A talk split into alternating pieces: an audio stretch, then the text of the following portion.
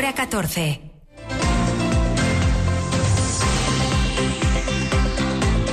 Lo que pasa. Lo que importa en Asturias. Pablo Canga.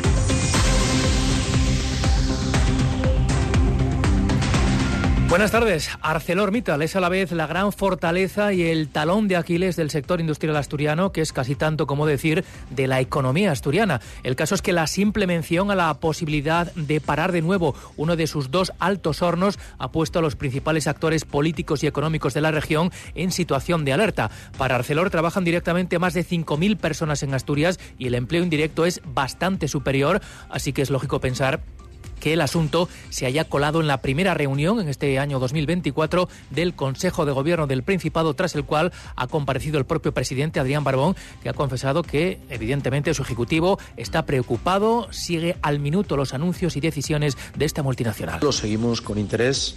Y, un seguimiento diario. Tenemos una comunicación constante con la compañía y lo que esperamos es que el mercado, bueno, pues eh, no paralice, por así decir, el funcionamiento, no lleve a paralizar el funcionamiento del horno alto. Es verdad que la situación internacional es compleja, que los mercados están muy constreñidos por la situación, por eh, todo lo que tiene que ver, lo vimos en el pasado, con carencia de materias primas, con la guerra, pero bueno, hay, que ver la, la situación cómo va evolucionando, voy a ser muy prudente, porque además creo, lo que sí quiero garantizar a los asturianos y asturianas es que estamos en este tema de manera permanente.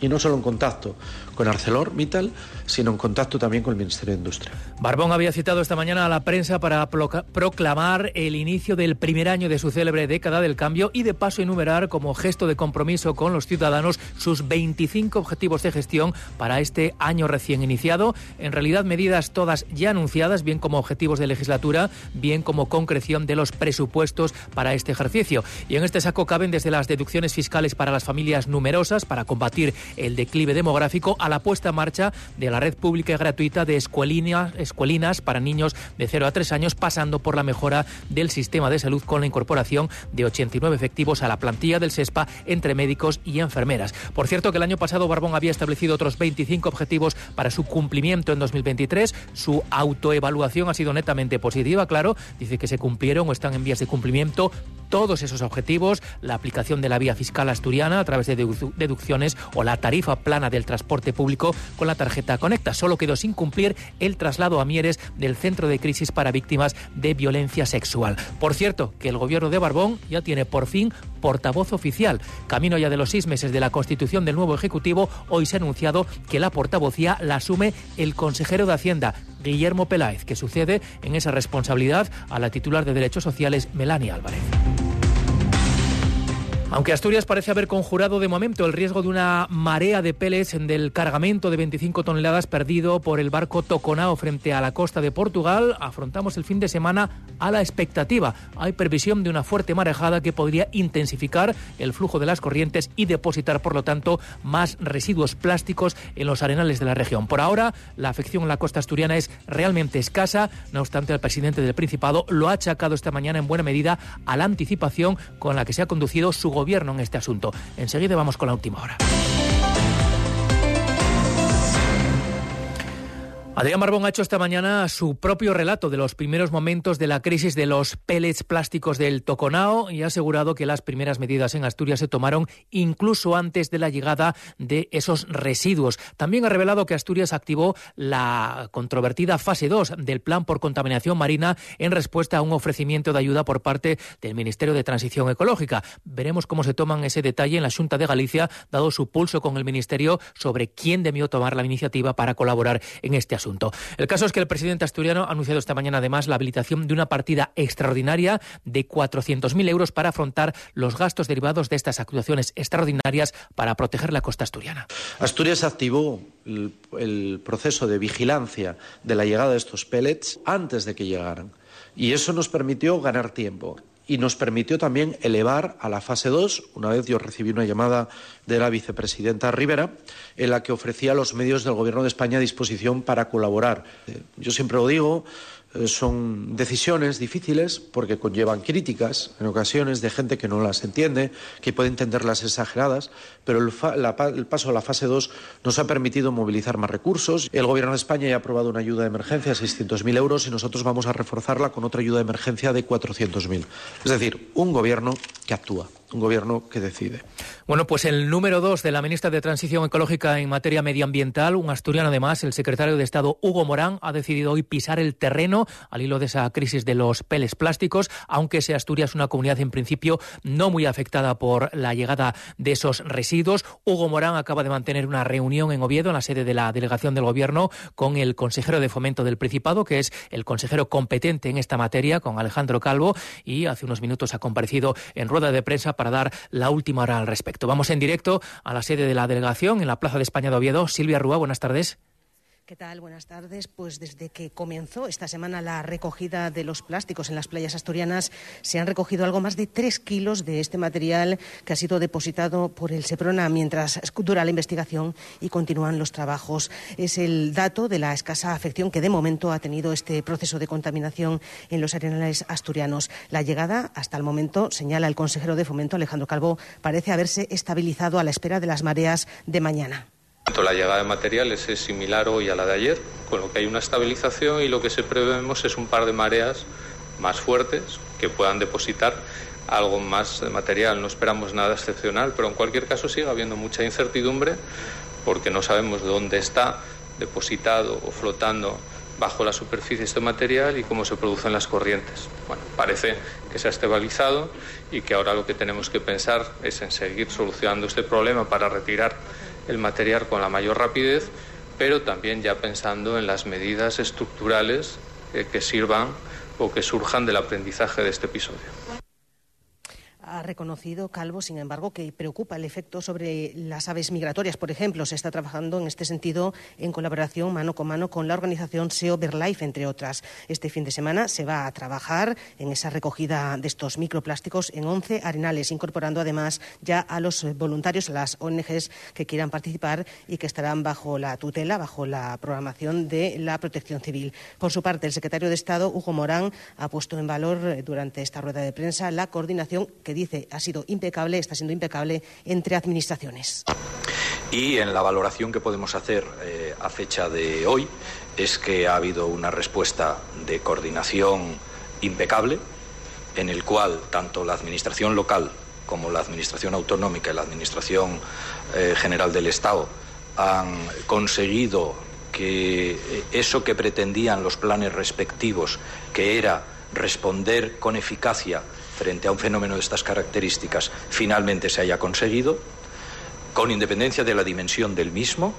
Y yo creo que lo primero que hay que trasladar al conjunto de los ciudadanos es que en el caso de, esta comunidad autónoma y a medida que va pasando los días creo que podemos estar en condiciones de asegurarlo con carácter general, eh, se ha conseguido dar una respuesta que pasa del modelo de improvisación en el cual este país tuvo que eh, gestionar una catástrofe como la del Prestige a un modelo de protocolos perfectamente alineados. Tras la primera fase de este trabajo entre administraciones para la recogida de microplásticos, la gestión la, atención al impacto ambiental de una situación que es inesperada, ha dicho Hugo Morán. Ahora va a comenzar una segunda fase, la de conocer el impacto a medio y largo plazo sobre la cadena trófica, también sobre la salud humana. De momento sabemos, según ha dicho Hugo Morán, que el CSIC está haciéndose cargo de la recogida de material y será quien también haga un análisis concienzudo sobre eh, esa repercusión que pueda tener sobre la cadena trófica y también sobre el medio ambiente. De momento es lo que ha dado de sí esta rueda de prensa en la que ha comparecido también la delegada de Gobierno, Delia Losa. Gracias, Silvia Ruán. Directo desde la sede de la delegación del Gobierno. Última hora, última reunión de coordinación entre administraciones al hilo de la crisis de los pellets del Toconao. Abrimos este informativo con una referencia, escuchando las palabras del presidente del Principado sobre las preocupantes previsiones sobre la actividad de Arcelor en Asturias de cara a la próxima primavera. Bueno, con la atención en torno a Arcelor centrada hoy en ese anuncio de la posible parada de uno de sus altos hornos de Beriña, el boletín oficial del Principado Ha publicado esta mañana la autorización ambiental de la Consejería de Transición Ecológica para la nueva planta de producción de hierro en reducción directa, una de las patas del plan de descarbonización de las factorías asturianas de Arcelor. La autorización, por cierto, ha sido cuestionada ya por la coordinadora ecologista por haberse rechazado sus alegaciones sobre las emisiones y vertidos de la planta de Gijón. Los ecologistas han llamado la atención también sobre la actitud del anterior equipo de gobierno del Ayuntamiento gijonés, que no presentó alegaciones al proyecto como sí hizo el Ayuntamiento de Carreño.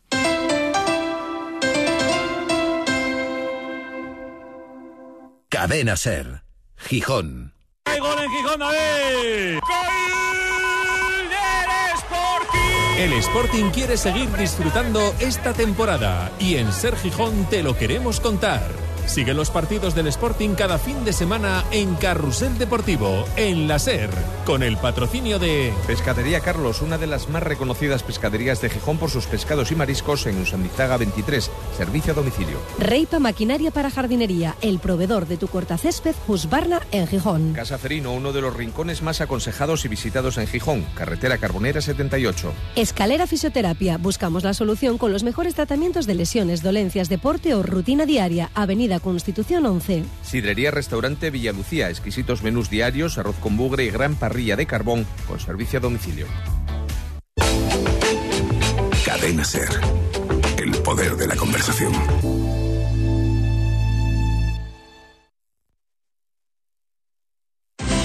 Hora 14. Asturias. Pasan ya casi 17 minutos de las 2 de la tarde. Desde esta mañana el Servicio de Salud del Principado está vacunando sin cita contra la gripe y contra la COVID en cinco de las ocho áreas sanitarias de la región. Es una medida para reforzar la estrategia para frenar la alta circulación de virus respiratorios. Desde las 12 del mediodía y hasta las 2 se ha vacunado en el Hospital Álvarez Builla de Mieres, también en el Centro de Salud de Cangas en la Arcea y el Hospital de Riondas. Y ahora por la tarde, entre las 3 y media y hasta las 6, se va a vacunar en el UCA, en Oviedo, y de 4 a 6 en el Hospital San Agustín de Avilés. Para el próximo lunes queda el inicio de esta vacunación sin cita en las otras tres áreas sanitarias de la región. Por cierto, que esa coincidencia en el tiempo de varias epidemias simultáneas de enfermedades respiratorias ha llevado a las administraciones central y asturiana a decretar de nuevo, desde esta semana, la obligatoriedad de la mascarilla para acceder a centros sanitarios y farmacias, lo que ha provocado de nuevo una inesperada escasez de este producto muy difícil de encontrar en estos últimos días en los comercios al menor. Se da la paradoja de que Asturias podría tener hoy su propia fuente de suministro de mascarillas de hecho, la tuvo una empresa llamada Fortia, asentada en el polígono de Argame, en Morcín, promovida en lo más duro de la pandemia por el empresario Carlos Paniceres, el presidente de la Cámara de Comercio de Oviedo. Sin embargo, Fortia tuvo que cerrar a los pocos meses de su puesta en marcha por una concatenación de circunstancias entre las que Paniceres dejaba ver esta mañana cierta falta de compromiso por parte del gobierno del Principado. Y eso que en su ánimo, a la hora de poner en marcha el proyecto, hubo un importante componente de solidaridad. Surgió esa llamada por parte de la consejería. Recuerdo de aquella hablar con, también con Raúl Blanco, el secretario de Estado de, Industria, y aquí la, con la Consejería de Industria de aquí. Y uno es como es, pues dijo, bueno, pues hala, vamos a buscar a, un compañero de viaje, tiramos hacia adelante. Y bueno, se habló de que iba a haber una ley de, reserva estratégica, que iba a haber eh, eh, incentivos, eh, pero bueno, aquello nunca se llegó. Y luego, bueno, ya incluso pues hemos hecho la paradoja de que cuando los concursos que se han sacado de las administraciones eh, eh, asturianas, es que claro, luego es frustrante, yo si, si miro en tres años, nosotros no hemos vendido una sola mascarilla al gobierno de, de Asturias, no, en ninguna consejería ni en ningún organismo público, lo cual, bueno, pues es un poco contrasentido, ¿no? El diputado socialista por Asturias en el Congreso, Roberto García Morís, ha interpelado esta mañana a los parlamentarios asturianos del Partido Popular después de su voto en el Pleno de la Cámara Baja el pasado miércoles en contra de los decretos salvados in extremis por la abstención de Junts y que sostienen el mantenimiento del llamado escudo social, la revalorización de las pensiones o las bonificaciones al uso del transporte público. Morís decía esta mañana que los asturianos del PP no votaron en contra del gobierno de Pedro Sánchez, sino en contra de los ciudadanos. ¿Por qué los tres diputados del PP por Asturias Asturias votaron en contra en el Congreso de la subida de las pensiones a más de 300.000 asturianos y asturianas. ¿Por qué votaron en contra de la rebaja de la factura de la luz y también por qué votaron en contra de los descuentos en el transporte público. Por cierto, que Asturias terminó 2023 con una tasa del IPC dos puntos por debajo de la media nacional, un 2,9% con respecto a hace un año. La mayor subida de precios durante el año pasado aquí en Asturias la experimentó el grupo de alimentación, por encima del 7%, seguido de restaurantes y hoteles y de transporte. Por el contrario, la mayor bajada fue la de la vivienda, agua, electricidad y gas, con un abaratamiento del 6,6%. La Unión de Consumidores acaba de obtener la sexta sentencia favorable en su reclamación a Unicaja del dinero robado mediante phishing a los clientes en la fusión con Liberbank. En los próximos días habrá 20 juicios más. Acusan a la entidad bancaria de haber incumplido la ley en una práctica que califican de repugnante al obligar a los usuarios a acudir al juzgado a pesar de saber que ellos tienen la obligación de pagar. Ángel Fabián. Es una sentencia más y ya suman seis, pero la UCE está gestionando 350 reclamaciones por un valor conjunto de millón y medio de euros. Los que reclaman son personas a quienes les han sido sustraídas cantidades muy diversas, desde 2.000 o 3.000 euros hasta alguno de más de 50.000. Les han limpiado lo que tenían en la cuenta.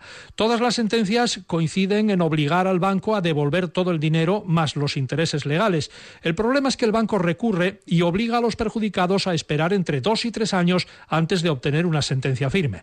El presidente de UCE dice que Unicaja incumple la ley de forma deliberada y consciente. Dacio Alonso.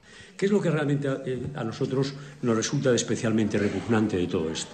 Bueno, pues en primer lugar, que Unicaja sabe, lo conoce, y de forma deliberada está incumpliendo sistemáticamente lo que dice la ley de protección de pagos, por lo tanto, Unicaja sabe deliberadamente que está incumpliendo la ley.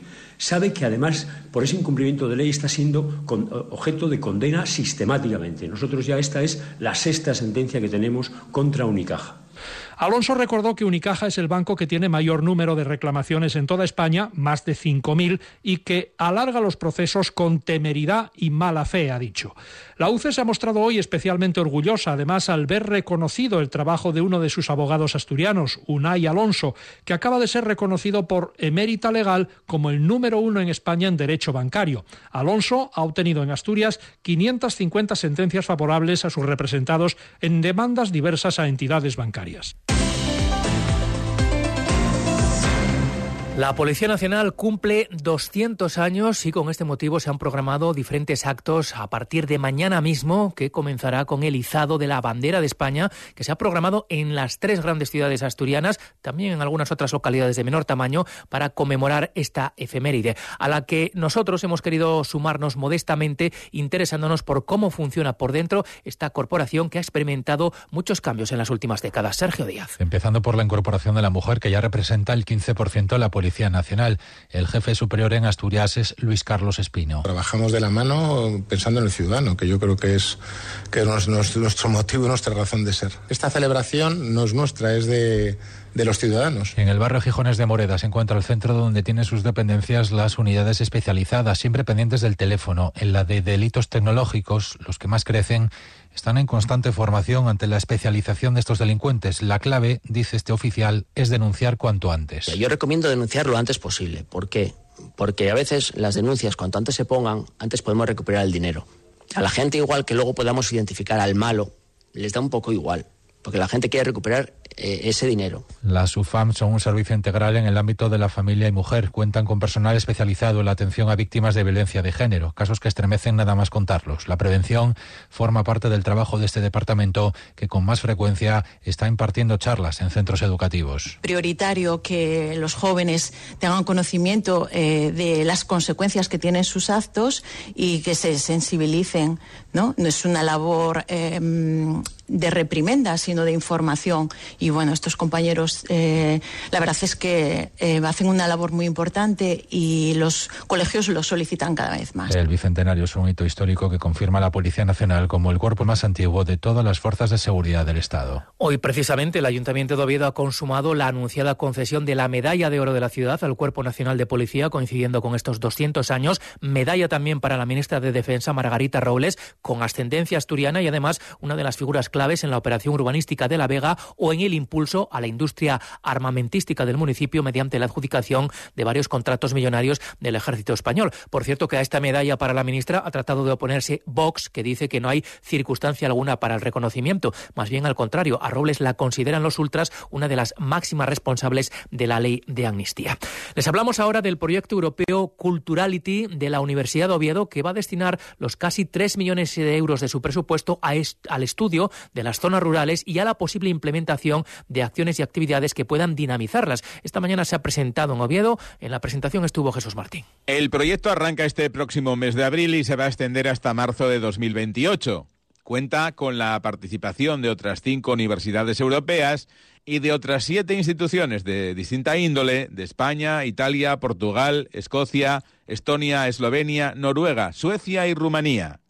Será dirigido por la profesora del Departamento de Historia del Arte y Musicología de la Universidad de Oviedo, Ana Fernández, y busca la dinamización y activación económica de las áreas rurales más remotas a través de la promoción de actividades turísticas, culturales y creativas, como ella misma explica. El proyecto Culturality eh, tiene entre sus principales objetivos la dinamización eh, de las zonas rurales, así como su activación económica y el desarrollo sostenible de las zonas rurales remotas a través de la promoción de actividades turísticas, culturales y creativas, favoreciendo la creación de empleo y el asentamiento de la población. Se trata de conseguir crear empleo y asentar población para luchar contra el que denominamos como invierno demográfico que afecta a muchas zonas del continente, siendo un reto que, como ha explicado el rector, la Universidad de Oviedo asume como parte de su compromiso con la sociedad asturiana.